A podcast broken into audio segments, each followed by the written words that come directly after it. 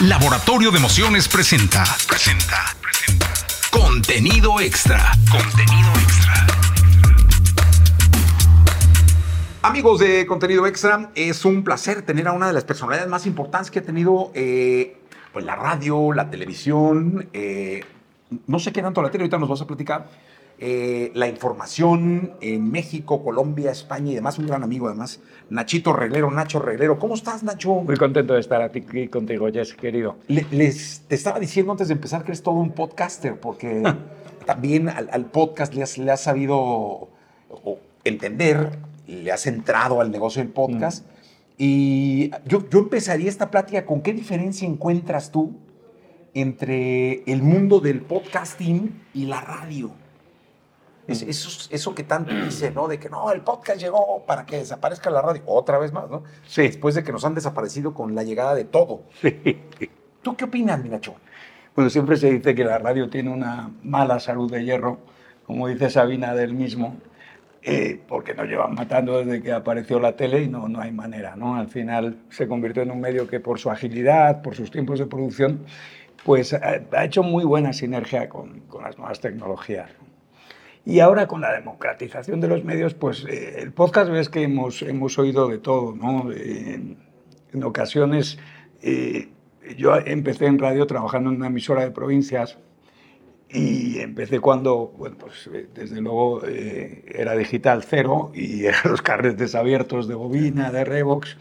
Y había muchos programas que eran programas que estaban grabados, editados y preparados para, para una distribución nacional con un apéndice local. ¿No? Y siempre cuando se habla de podcast también se recuerda a las telenovelas u otras cosas. ¿no? Eh, creo que cualquier contenido en audio eh, editado y preparado para el consumo un poco bajo demanda eh, no, no deja de ser al final algo que tiene mucho que ver con la radio. ¿no? Claro. Oye, Nacho, ahora sí, vamos a la historia de Nacho Reglero. Ah, caray. Porque luego ya me dijeron, no, Nacho fue un gran locutor, este... pero me imagino que Nacho la radio lo fue todo, porque cuando tiene uno la oportunidad de empezar de cero, vas pasando escalones, escalones, escalones. Cuéntanos tu historia.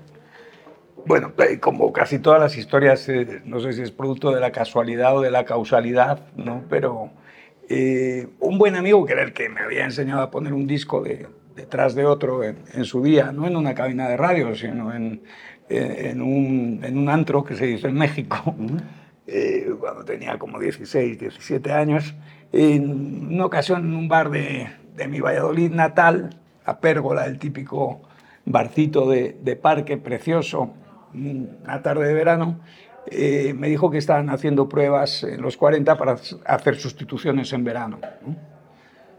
Que por qué no me pasaba, me animé, pasé y entré en una competición eh, con la gente que estaba apostándole a entrar y me quedé a hacer sustituciones en verano. Y una cosa fue llevando a la otra, es tan entretenido, ¿no? Que te voy a contar a ti, tan artesanal en el entorno de la radio, que bueno, pues al final de, de las sustituciones en verano, pues también me quedé en el otoño, me fueron dando responsabilidades, y es un, poquito los, ¿Tu primer los dirección es en Valladolid? Mi primer dirección, sí, de, de los 40 es, es, en Valladolid, que fue de los, de los 40 y como buena radio local, que es maravilloso el poder hacer de todo, ¿no? Pues eh, hacías los 40, tenías tus programas, hacía también eh, unidad móvil para noticieros, eh, eh, buscando reportajes, entrevistando al ministro de turno que estuviera por ahí, ¿no? Oye, ¿y de Valladolid a dónde? De, de, Valladolid, bueno, tenía un pie puesto siempre en el rock and roll madrileño por las reuniones semanales, eh, por ir a hacer luego radio en el satélite para toda la, para toda la península ibérica, Canarias y Baleares, ¿no? En, como se dice, radio en cadena, ¿no? Uh -huh. Radio Nacional. Y eh, después estuve también en Valencia y en Canarias. Eh, luego de vuelta a Valladolid, Madrid y en México. ¿Y en México, Madrid? Colombia y... ¿Cuánto estuviste en Madrid? Uy, en Madrid era, la verdad es que la presencia era constante porque entre operaciones especiales, que era un departamento que, que me invitaron a, a, manejar, y el estar en, las reuniones de los martes, pues era constantemente, era una presencia constante, tenías injerencia como en la programación nacional. ¿no? ¿Y llegaste a manejar eh, los 40 de, de, de Madrid? No, No, ahí, fui, eh, la verdad, que un alevín que, disfruté de hacer radio, los peores turnos siempre, o sea, los, los, turnos más de noche o más de mañana, antes del prime time, en cadena, pero disfrutándolo mucho, ¿no?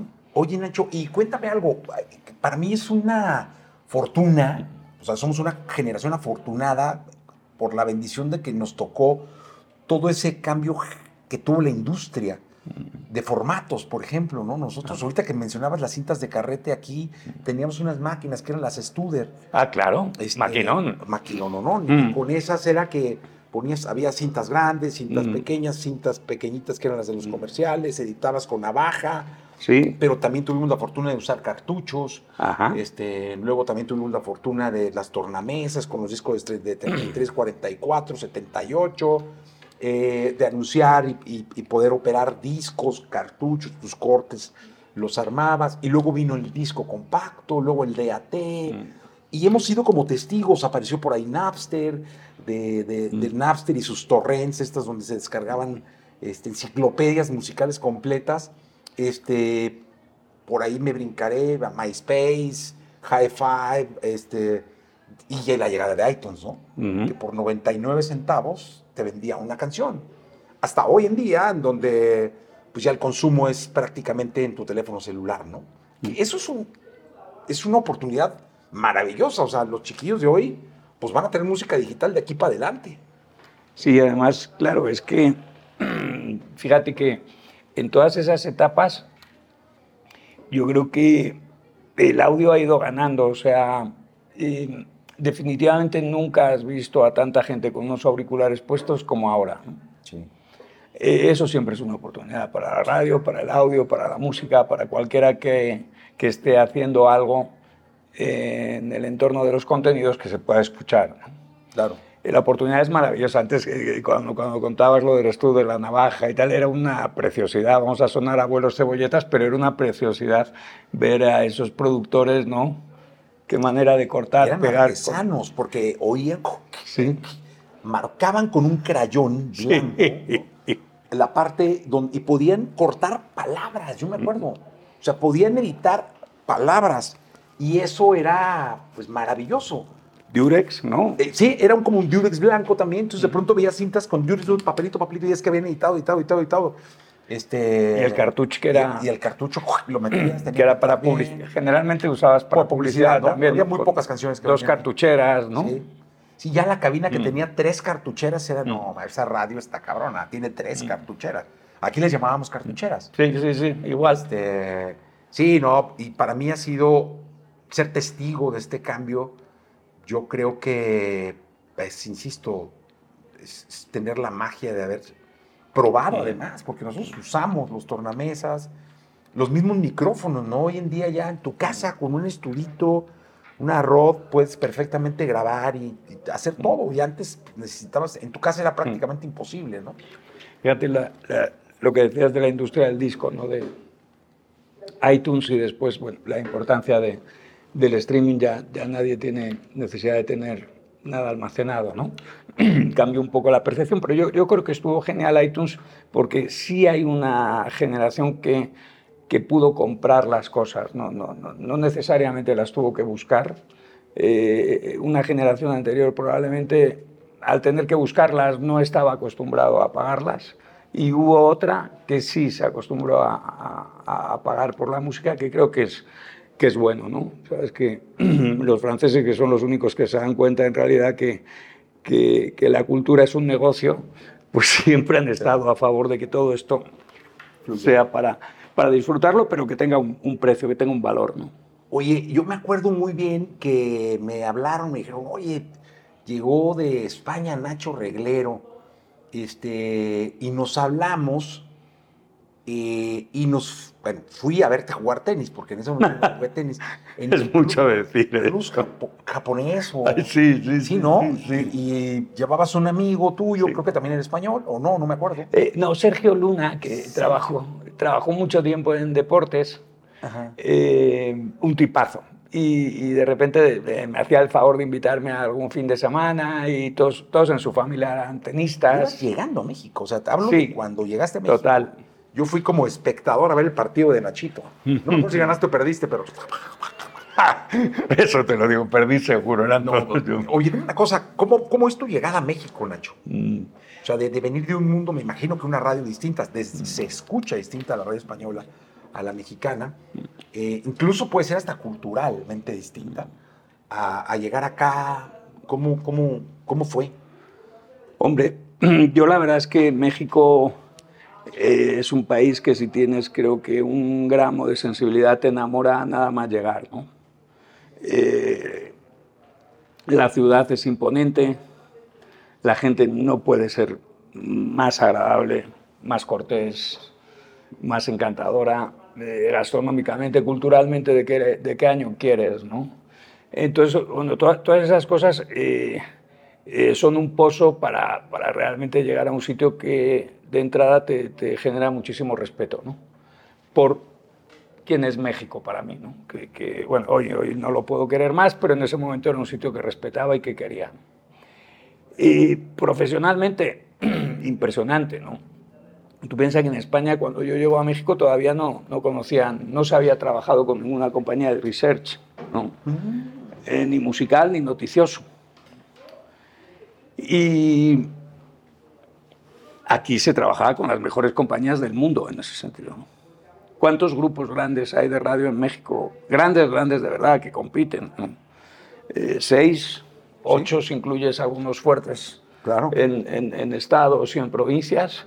Eh, señores de la radio que trabajan con esas herramientas, pero que trabajaban también con la intuición, Sí. eh, que algunos grupos familiares que tenían todo lo bueno de los grupos familiares, que es la agilidad, la libertad, eh, mucho respeto desde el principio, ¿no? profesionalmente, eh, pero mucho apetito por, por- por estar aquí, por, por vivirlo. Era algo que yo creo que, que siempre había sentido. En mis viajes a Estados Unidos siempre al final eh, con los que acababas haciendo pandilla con amigos mexicanos y, y tenía muchas ganas de, de- de- de- de vivir aquí. ¿no? Oye, ¿y a quién es el primer conductor o locutor o qué sé yo con el que, te con el que se encuentra Nacho Reglero cuando llega?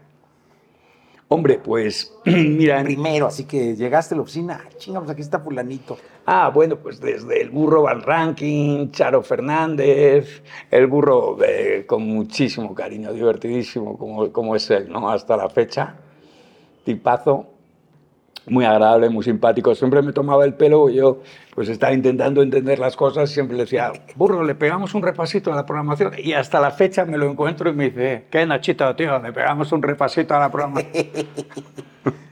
Oye, y, y- y de ahí, El gallo Calderón estaba por Gallito ahí. Calderón, era, yo, yo tuve la oportunidad de conocerlo por el Teletón. Mm, Me tocó hacer transmisiones de Teletón con él hasta que me hice su cuate. mm. Eh, era genial. El gallito siempre iba al palco estrella donde solo él entraba y sacaba este roncito o brandy sí. y ahí iluminábamos nuestras noches de Teletón con un poquito de calor. Sí, un cinta negra del gallo. No, y ahí estaban también eh, Videgaray y, y San Cristóbal, la corneta en, en la etapa que, que salía en, en WFM, unos tipazos. Convivíamos además de repente con, con el gallo y los cornetos y eran muy divertidas las, las historias, las anécdotas, los condumios con él, ¿no? Oye, dime una cosa, eh, la corneta no la haces tú, ya estaba. No, la corneta ya eh, estaba, ellos estaban juntos eh, en un programa de tarde-noche en, en- en W. Pasa que luego hay una recuperación eh, de vuelta a los 40, y en la que eh, sí, eh, ahí atacamos como una idea nueva, un formato nuevo, un, un horario nuevo, en un momento en que ellos ya, eh, en ese momento no estaban juntos. Ok. O sea, sí vino como una, un relanzamiento, digamos.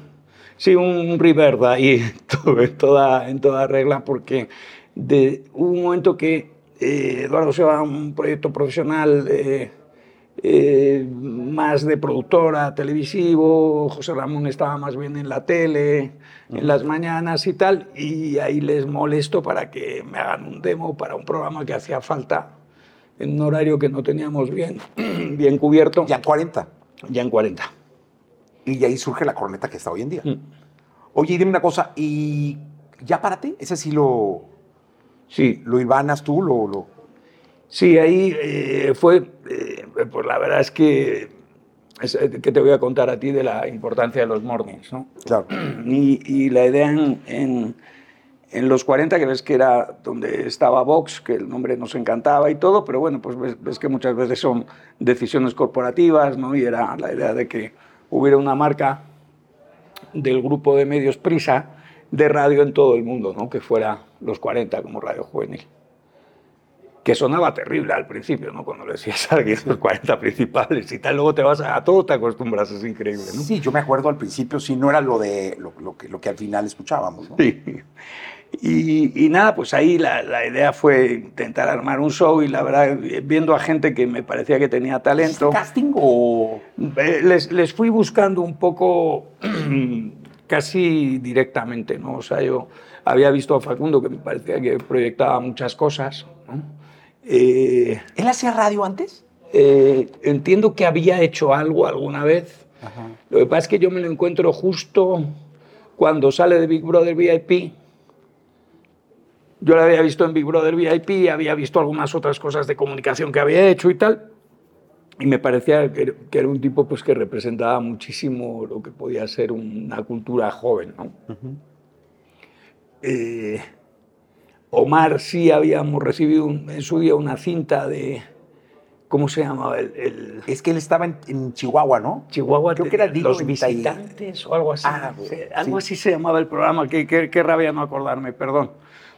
Pero ya fantástico, ¿no? Ya con Perico Padilla y nada, pues esas cosas que hacía Omar, que también es un ser de otro mundo. Y luego, pues Tamara era alguien que ya estaba entrando ahí en la radio y que además una mujer maravillosa y alguien que creíamos que podía coser toda esta historia. Eh, la producción de Esmeralda y ahí, se, ahí fue saliendo y la garra, primera. ¿no? que, que la garra llegó después de Perico, cuando salió Perico Padilla. Ah, o sea, una segunda etapa original empezó con Perico. Empezó con Perico y Omar, sí. Perico, Omar, Facundo y Tamara. Sí. Ok, yo pensé que siempre había estado la garra enseguida luego tuve, empezó a tener participaciones, pues ves que hacíamos las locuras estas de que Ajá. para localizar también, que, que, tenía todo el sentido, pues desde Guadalajara empezó a sonar la garra. Que yo creo que en ese momento, además, eh, yo creo que estaba en Exa, en esos arranques, la garra. Sí, puede, puede ser? ser? puede ser, sí, sí. sí. Incluso creo que era director. Yo creo que sí. Creo que era director artístico de la Exa y en alguna oportunidad eh, ahí hicimos ahí pues las de siempre no pues eh, oportunidad de, de, de, de, los oportunos y, y, y, la de los demás ¿no? que, que, a todo el mundo le viene bien eso a veces cambiar refrescarse y, y, acabó ahí siendo pues parte de esa historia y muy reconocido ¿no? Oye y después se, el, el, proyecto era hacer tres shows o sea te faltaba el de la noche el late el el tlacuache, el, tlacuache? el tlacuache llegó antes que la corneta Ah, ok. Y, y, fue un poco, no, no, era, o sea, no estaba escrito en ninguna hoja de ruta. Lo que pasa es que, mira, lo que estábamos hablando, o sea, México, con unos radiodifusores, con tantos radiodifusores y tan buenos, ¿no? Eh, en un momento donde eh, realmente la música siempre ha sido importantísima y valiosísima, y la selección, y el gusto, y el... Eh, pero no era ya tan, tan, tan relevante, o sea, el, el, talento era importante, el mix entre talento y música era importante, hasta sí. en las estaciones musicales juveniles, perdón, para generar ratings y tener audiencia. ¿no? Oye, dime una cosa, y este, entonces llega primero corneta, primero ya párate, tlacuache y corneta. Ajá. Tlacuache que... Eh, ¿Ese también buscas locutores? O? Sí, ahí me inspiré un poco en programas que había oído en España y en, y en Colombia, eh, que no era exactamente el poli bueno o el poli malo, pero era credibilidad más o barra eh, entretenimiento, ¿no? Y credibilidad en base a poder hablar con consistencia de, de los festivales de rock que venían, ¿no? Uh -huh. Pero entretenimiento también de que eres lo suficientemente divertido y entretenido por las secciones, por el ritmo por el tono para que a la gente le apetezca escuchar, claro. escucharte y no sea solamente como un bodrio cultural infumable, ¿no? Claro. Y ahí arrancaron Alejandro Franco y, este, y el Bazooka.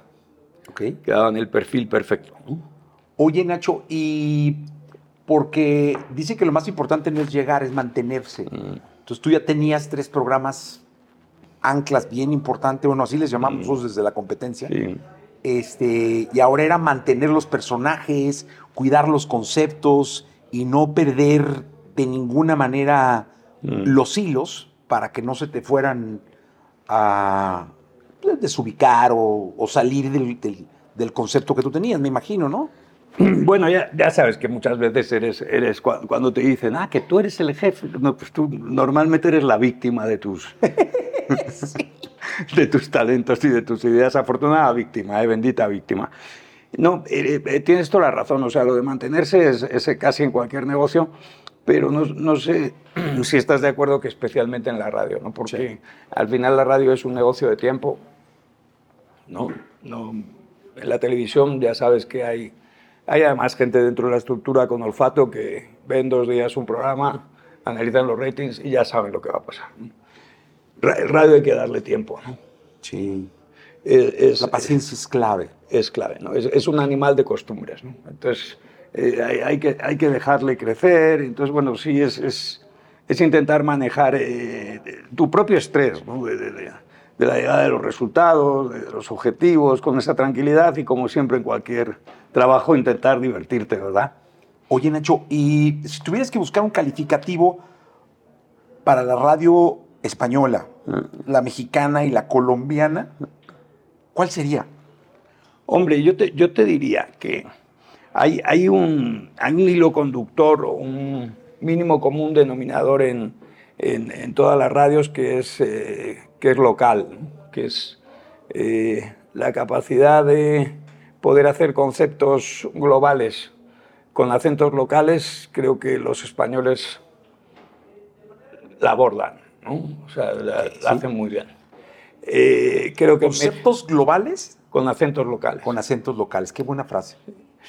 Creo que el, eh, la- lo competido de la radio en México, el tamaño, es, es único. O sea, yo, yo, yo de México diría eh, tamaño y hoy, hoy hablaríamos de tecnología, pero yo, yo te hablaría seguramente de herramientas, ¿no? de, de una industria de verdad muy robusta y que además... eh, eh, por ubicación nació en un momento donde el entretenimiento era, era algo clave, igual prácticamente que todas las radios del mundo. Muchas veces creemos que las guerras influyeron, que sí, pero, pero ves que casi todo es, Claro. es un poquito anterior, ¿no?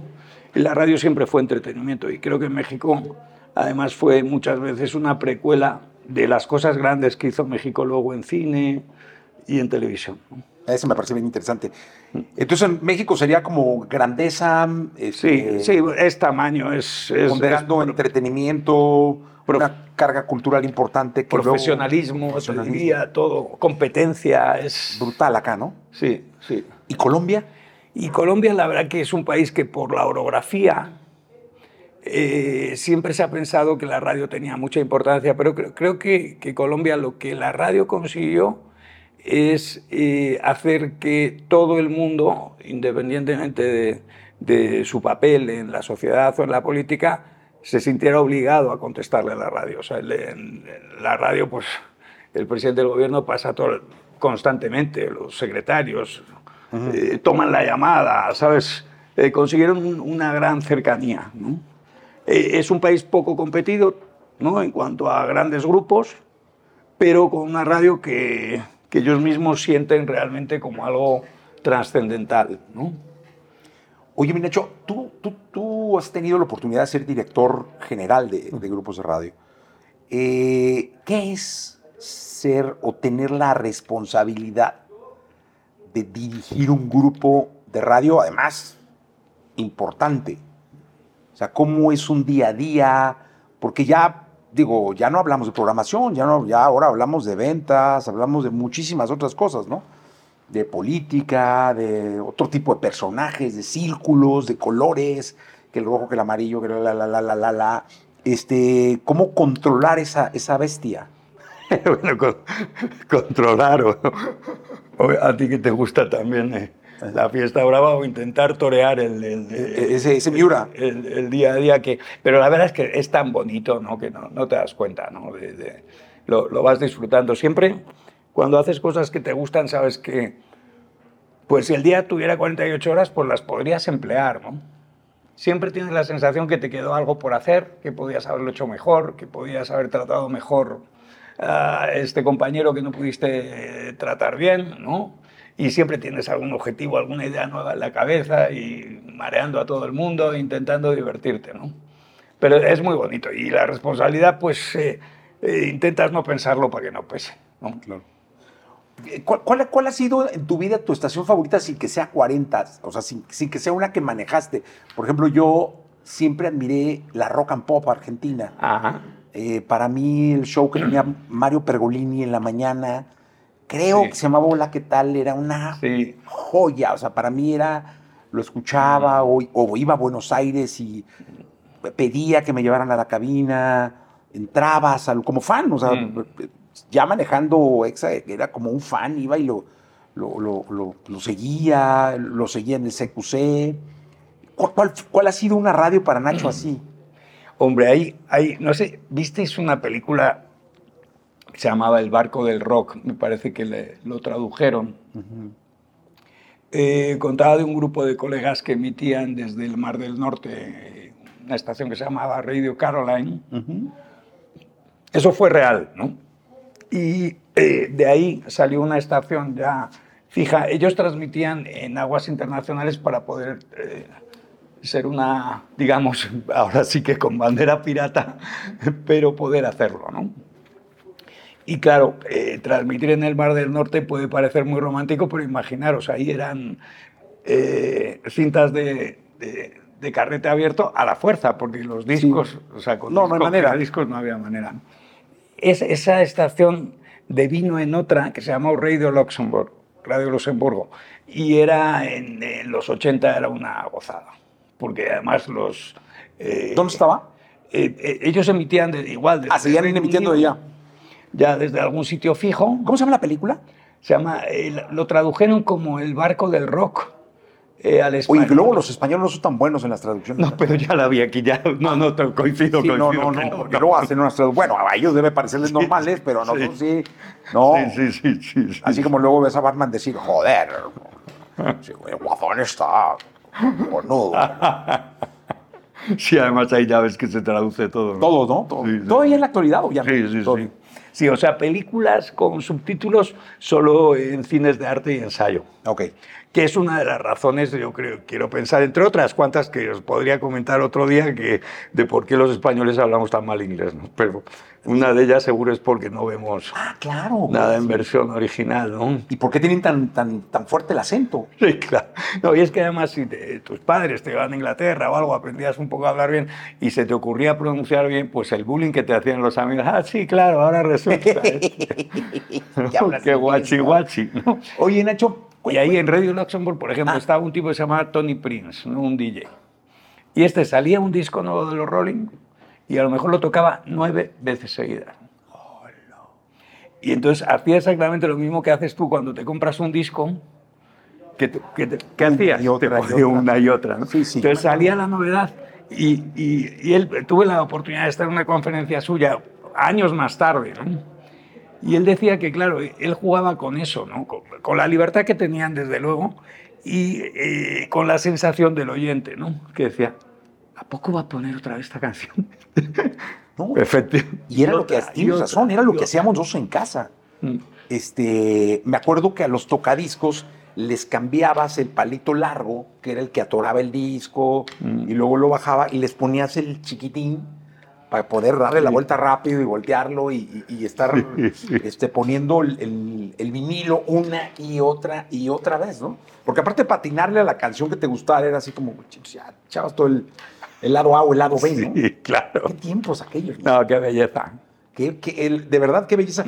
Oye, ¿y en Colombia cómo te fue? Muy bien, hombre, es un país fascinante, la gente es maravillosa. ¿no? Y Y luego la música se colombianizó. bueno, además, eh, fíjate, yo, yo tuve la fortuna de llegar en un momento eh, La música latina. muy, muy cercano a la, a la firma de, de- de los acuerdos de paz, ¿no? Eh, que probablemente, no sé, ahí generó un viento a favor que, que a muchos nos recordaba momentos a favor culturalmente hablando que tienen los países que van a veces muy por encima del, del PIB o del momento político.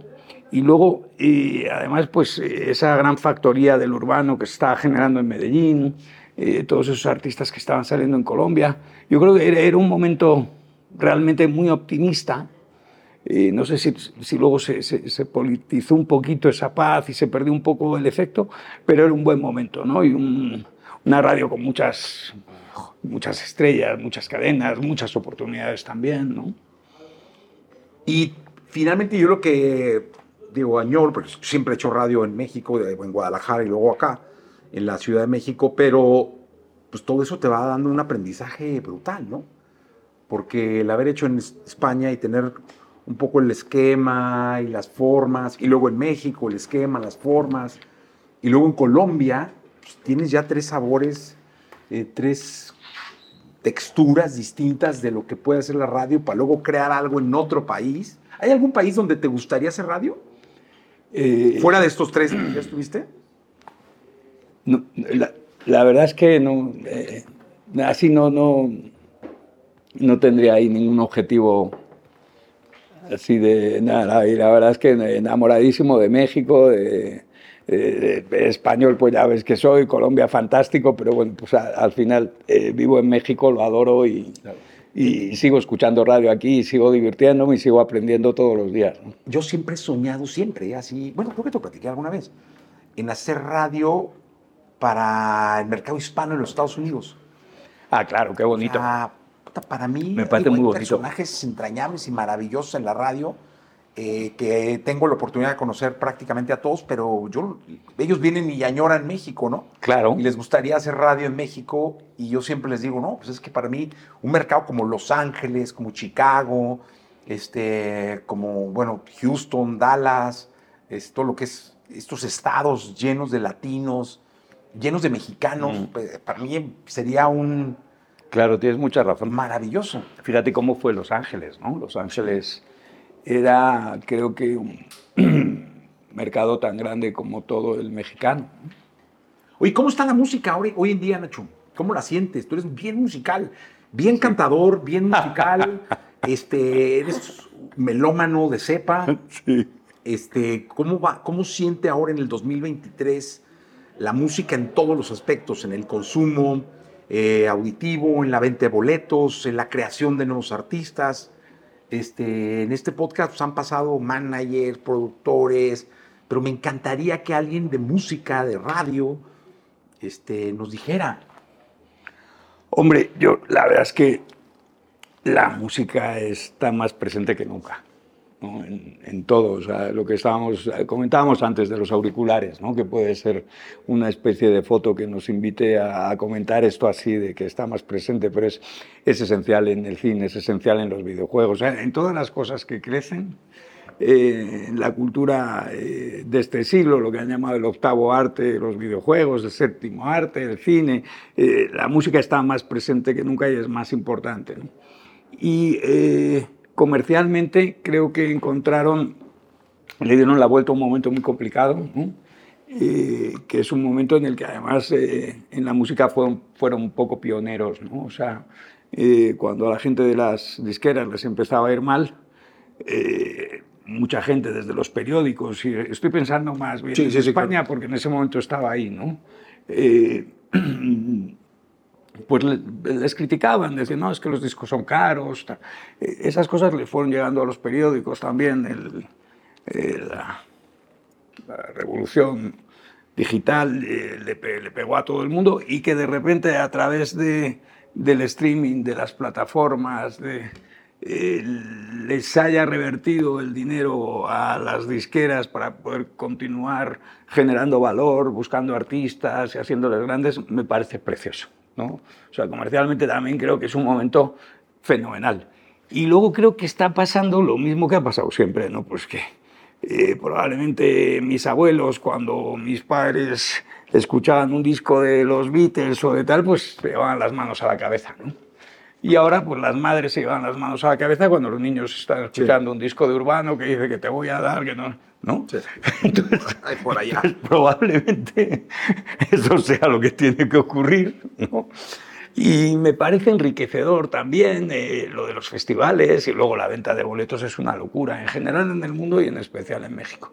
No me acuerdo cómo se llama el fenómeno de que dicen que generó la, la pospandemia, que es el querer estar fuera de casa, es algo del nido, pero no, no, no, no recuerdo bien cómo, cómo era. El nido vacío es el de las mamás, ¿no? Sí, hay un... Cuando se van los hijos. Sí, sí, total. Lo, lo he vivido un par de veces. con severidad, pero es, es impresionante cómo, cómo, se están vendiendo tickets de, de todo y qué bien. Que... Oye, ¿cómo va tu relación con la atmósfera digital? Eh, ¿Cómo se habla, Nacho, con los algoritmos? Estrechamente, nos hablamos al oído. Sí, sí, no, yo creo que, mira, la verdad es que eh, es fantástico ¿no? poder eh, generar, producir cosas con esa democratización de los medios, colgarlas en plataformas. Pues mira, esto, esto que estamos haciendo ahora es una bendición. ¿no?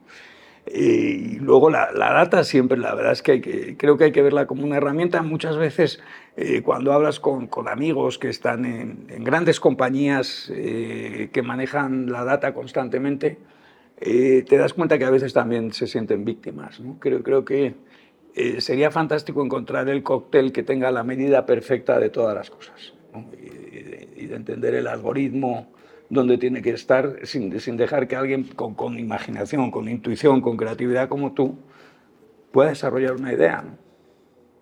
Oye, y, y, vaya sorpresa que, digo, sorpresa y no, porque yo lo platicaba con, con mis hijos. Digo, si de alguien me esperaba, esa noticia era de, de un personaje como tú. Y luego dije, de Nacho Reglero, o sea, cuando nos encontramos, mm.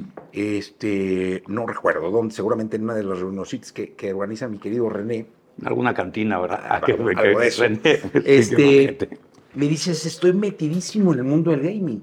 Mm. Y dije, no, wow. Mis respetos porque es, es, tener un olfato. Digo, el mundo del gaming no es de ahora, ni de ayer, ni de hace un año, ¿no? Mm. Tiene un par de décadas quizá explotando, pero hoy más que nunca está empezando a comerse espacios, capitales y demás. Y cuéntanos, ¿qué, qué, qué, qué es de Nacho en el mundo del gaming? Ah, bueno, mira, yo hace eh, una década o así, eh, con una compañía mexicana con la que tenía bastante conexión, eh, estuvimos en Madrid viendo un evento de eSports, ¿no? yo no había jugado League of Legends, yo había sido jugador fundamentalmente de consola, no de computadora, y se me abrió un, un, bueno, más que un mundo, una realidad que, claro. que tenía una contundencia bárbara en una expo, ¿no? Eh, donde además había presentadores, donde estaban compitiendo, eh, fantástica, en el parque Juan Carlos I se llamaba todavía entonces, en Madrid, cerquita del aeropuerto.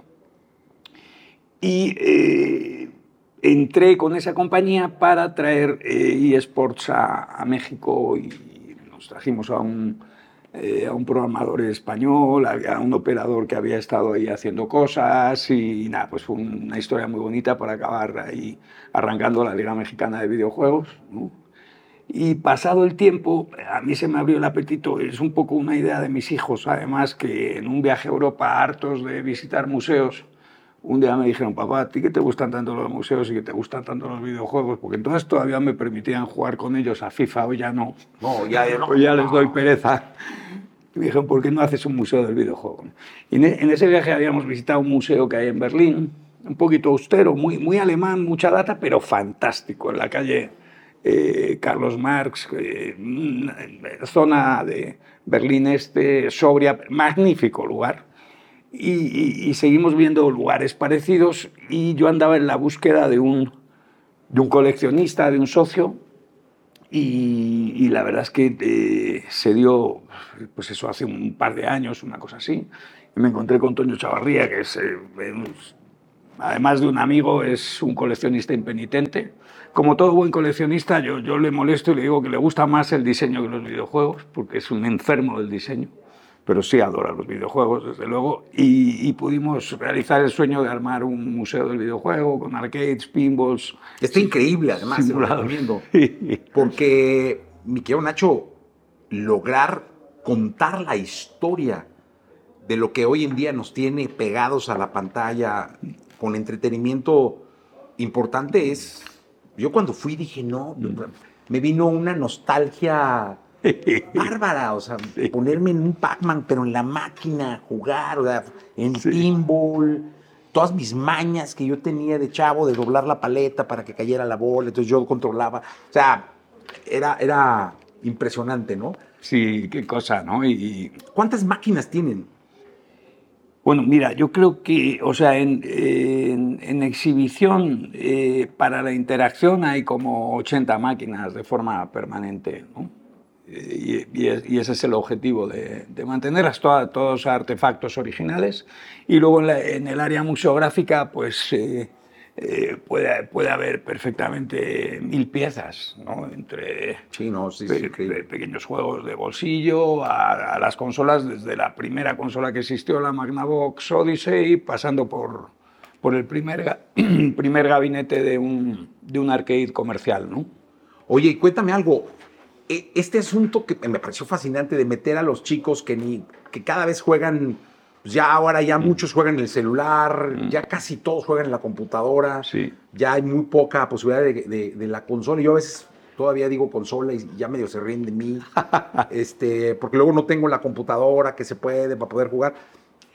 ¿Cómo, ¿Cómo ha sido la recepción de ellos, de llevarlos a nuestro mundo, a nuestras arcades de, de los ochentas antes? Es que fíjate que ha habido, la coyuntura, la verdad es que ha facilitado mucho el, el, el, el, tener que dar explicaciones o tener que remontarse a algo que, que, que, pareciera, que oliera a esas tortillas que se iban a comprar y que sí. volvías sin el vuelto, ¿no?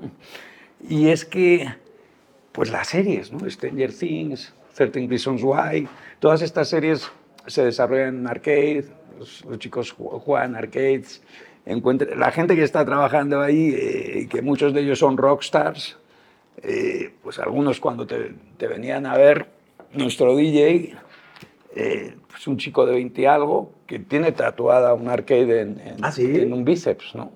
Entonces, no, y, y, es que realmente es algo como muy curioso, porque hay veces que en los movimientos culturales el inmediatamente anterior es odiado por el nuevo, ¿no? Y aquí es como que todo es orgánico, ¿no? Y, y, que, y que, cayó bien, ¿no? Oye, y además te voy a decir una cosa, eh, se combina, porque tienes una como arena ah, para, sí, de para torneos, eh, digo, la verdad es que es un lugar en donde se presta uno para que sea replicable, mm, porque yo sí. siempre he dicho que en esta ciudad hay como varias, ¿no? Podrías, o sea, si, donde estás, pero luego te puedes ir a Cuapa y ya estás como en otra ciudad, y luego te vas a Satélite como en otra mm. ciudad. Entonces, uno, preguntar si se va a replicar, y, y dos, cómo darle durabilidad a un proyecto mm. así. Mira, nos encantaría.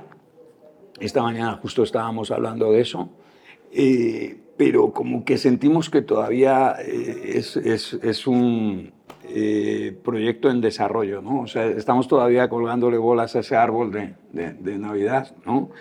Y eh, para replicarlo, eh, que estamos en ello, necesitas tener otra colección igual, ¿no? Entonces, claro. eh, uh, claro. Hay, hay, hay, muchos arcades que hay en, en, Estados Unidos. Yo me he hinchado a visitar un poco con, por, por, tener este proyecto en la cabeza y por, y por el propio vicio que tengo de, de estos juegos. Y claro, son, son artefactos, pues hechizos, ¿no? Es, es el software, sí, claro, claro. una tabla de madera, un monitor y tal, y bien pintado y listo, ¿no? Eh, pero con la C grande de credibilidad eh, sí hay, hay, idea de replicarlo, hay alguna propuesta incluso de España, de un par de ciudades que les encantaría, ¿no? Eh, con un tema prácticamente municipal, ¿no? de, de, de, dar vida a expos, a espacios que tienen. Y, y sí, una segunda fase. Pero hoy todavía estamos entretenidos con las cosas que le estamos colocando sí, claro. de, de, último momento, ¿no? Abrimos la tienda de merch con mucha ilusión eh, este fin de semana. En fin, nuestras miserias, nuestras tonterías, no, pero muy contentos. Pero aparte te permiten divertirte. Sí. Oye, sería imposible no tener aquí a Nacho Herrero y hablar de la información, hablar del periodismo, mm. también así como hablamos de, de tu creación en torno... Mm. A, a, grandes conceptos de radio, de, de, de, entretenimiento, de contenido, también tuviste la oportunidad de, de, hacer o de ser parte de la creación de conceptos de información, de informativos que hoy están en el cuadrante o de personajes que hoy están en el cuadrante que marcan agenda de alguna manera, ¿no? ¿Qué tanta diferencia hay entre hacer un concepto para una estación como 40 y uno para W?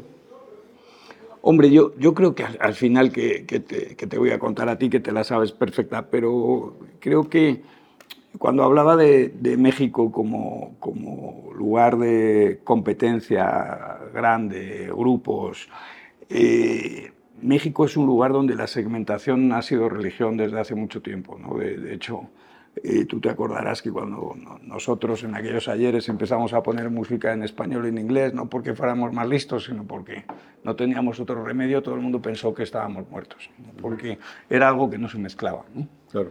el español y el inglés. Entonces, eh, si tú tienes clara una idea de segmentación, eh, eh, es, es, un poco lo mismo, porque al final es como, como dice Coppola de sus películas, pues le tienes que poner un eslogan, una frase de por dónde voy, ¿no? Una vez con el, con el padrino preguntaba a la gente, ¿el padrino de qué creen ustedes que va? No, pues de mafia, no señor. No, de familia, no señor.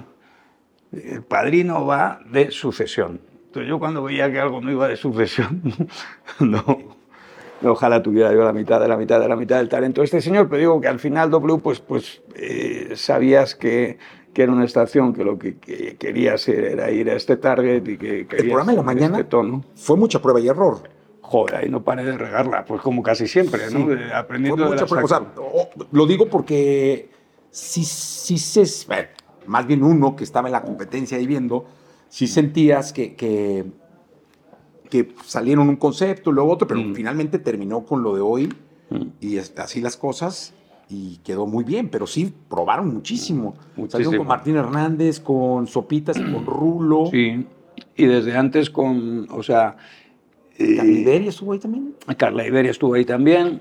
Y Broso estuvo un rato, que compaginaba tele y, y, radio. Y, y, sí, sí, sí, prueba y error. Sí. No, no, no paramos de, de, ¿Qué es el nombre del juego, no? Sí. Finalmente, tener el producto, irlo probando, ajustando, quitando, poniendo piezas hasta que te queda lo, lo, lo que hay, ¿no? Sí, ahí eh, la verdad que todas las equivocaciones ahí fueron mías y llegó un momento que, que, que dimos con, eh, eh, eh, la mañana en un mercado, como digo, otra vez tan competido y tal, pues siempre es complicado porque estabas rodeado de figuras muy grandes, ¿no? que podría parecerlo evidente. ¿no? Algunas incluso construidas dentro de nuestros propios muros en su día, ¿no? pero la verdad es que muchas veces es eso. O sea, decíamos que a la radio hay que darle tiempo, pero no sé si te pasa que, que en radio también cuando te estás equivocando en tres meses o cuatro te has dado cuenta sí, de, no, que, te, que te, equivocaste. Esto fue un error y sí, sí. tardas un poco en digerirlo y un poco en cambiarlo, o tratas de hacerlo lo más rápido posible. No, los, eh, mi vida está llena de petardos. que es máxima hoy en negocios, ¿no? Sí. Equivócate rápido. ¿no? Equivoca, qué bonito, porque sí, justo así, ¿no? Que corrige rápido y emprende rápido. Eh, Nacho, ¿qué reflexión nos dejas de, de la comunicación de hoy, de, del entretenimiento de hoy, de cómo van ligados? La comunicación que fue tan tan sonada en los 90. Yo me acuerdo que era un orgullo decir, estoy estudiando comunicación. Hoy estudias entretenimiento, ¿no? Claro. Este, hoy hay maestrías de entretenimiento. Eh, ¿cómo, ¿Cómo reflexionamos o con qué nos deja Nacho Reglero? Hombre, yo, yo creo que es, es envidiable el momento que vive la comunicación, ¿no? La cantidad de opciones, ¿no? la democratización de los medios, el, el, poder generar un equilibrio entre todo eso y el algoritmo, ¿no? Yo creo que es como el, el claim este que hacen en, de la bendita Champions, ¿no? Es, es, es la bendita comunicación, ¿no? Qué, qué, qué, belleza que la tecnología, la comunicación se estén dando la mano y que haya tantas oportunidades, tantas autopistas, tantas vías de comunicación y tantas posibilidades para cualquiera de ser parte de ello.